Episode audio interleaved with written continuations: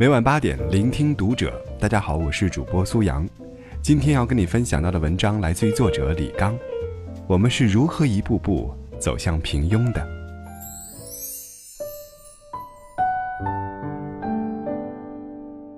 二零零四年，从北大退休的钱理群教授在南京师大附中开了一门名为《鲁迅作品选读》的选修课。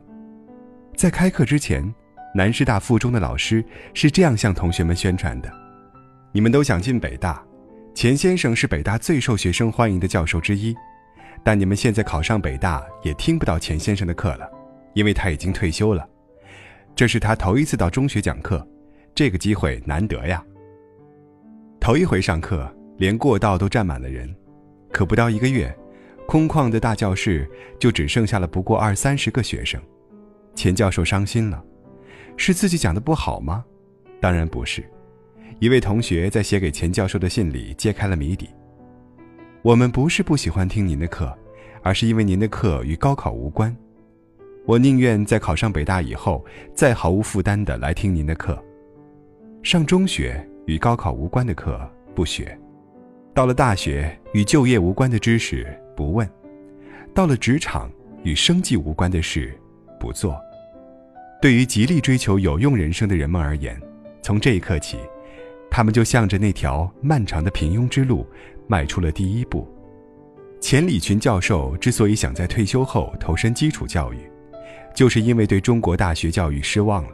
他曾说：“中国的大学。”培养出来的都是精致的利己主义者，那么国外的大学呢？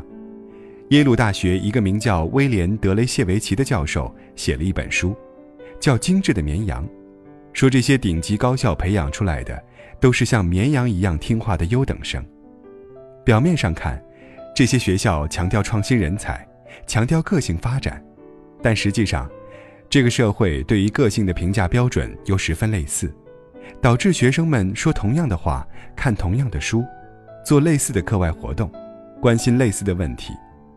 他们不知道什么是真正的创新，只能互相模仿，生怕跟别人不一样，毕不了业。大多数学生毕业后都进了金融和咨询行业，也是因为大家都这么做，而且这个行业收入高，只要是名校就收。这不就是一群群的绵羊吗？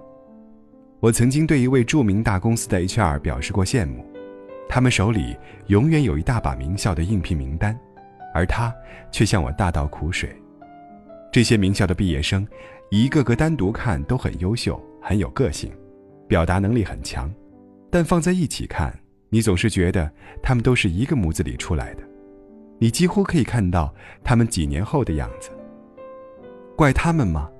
在很多公司里，你比别人优秀。不一定能胜出，但你比别人犯的错误多，那你就输定了。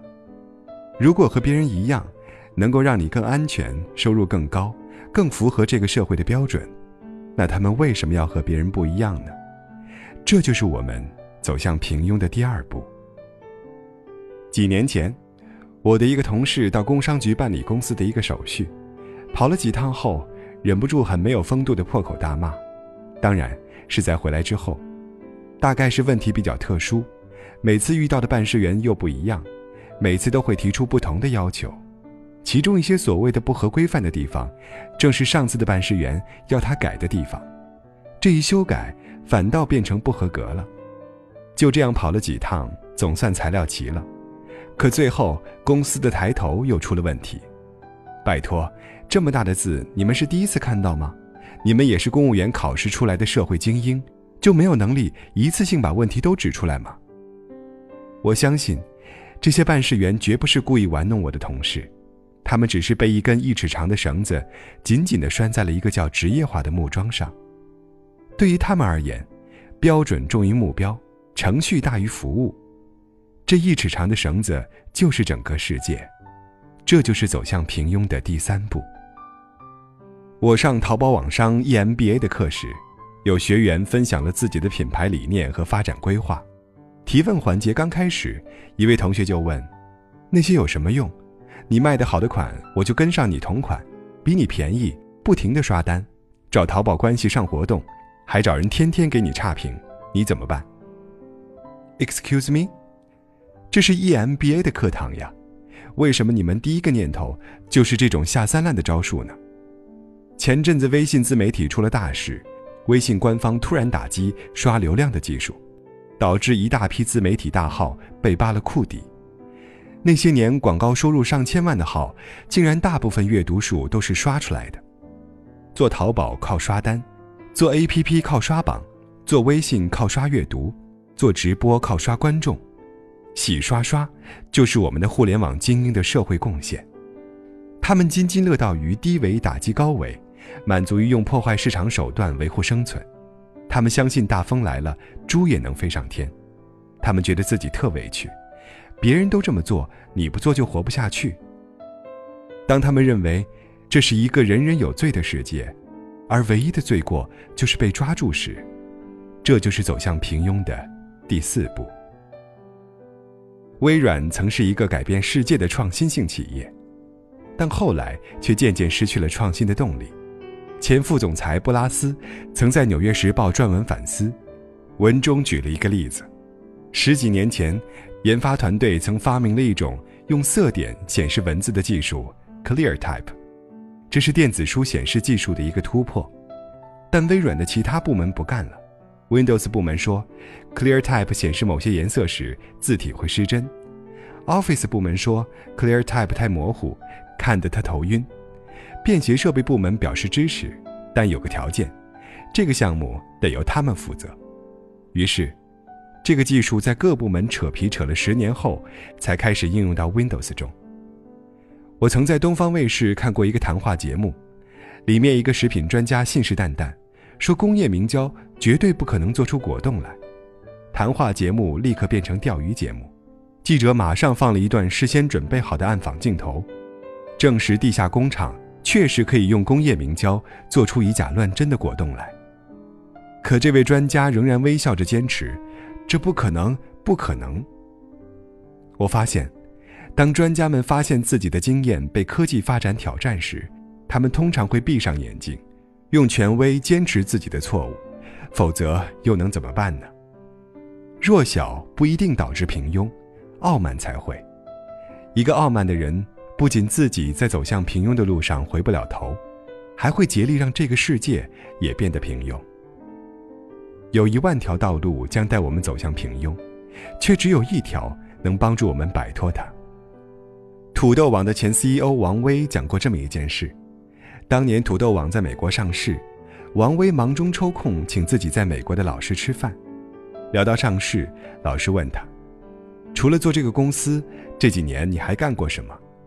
王威想了想，说：“我还写了一个话剧，写了一些小说，还去过很多地方旅游。”老师说：“还不错，没白活。如果只是搞了一个上市公司，那就白活这么多年了。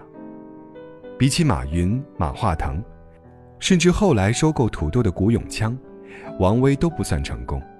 但他毫无疑问是一个活明白的 CEO。凤凰卫视的名节目《锵锵三人行》在开播之初，是一个标准的谈话节目，三个主持人说的所有内容都是事先写好的。”播了一段时间，收视不好，凤凰台决定撤掉此节目。在节目临终的一个月里，窦文涛开始破罐子破摔，三个人跑题像跑火车似的，收视率却神奇的一路狂飙。窦文涛把自己的私人体验变成一个个我一个朋友的故事，引诱嘉宾跟着他胡吹乱侃，四言无忌，结果是这个节目越来越真诚。形成了他自己的个人风格，在人人喜欢套路的时候，多点个人趣味才是避免平庸的道路；在人人把有趣当春药的时候，多点深刻的痛苦才是避免平庸的道路；在人人选择趋利避害时，坚持做一个死板教条的人，才是避免平庸的道路。人人都在追求有用成功的人生。反而那些看起来无用的事，看起来很笨的事，看起来没人理解的事，才会让你避免重复那些平庸的道路。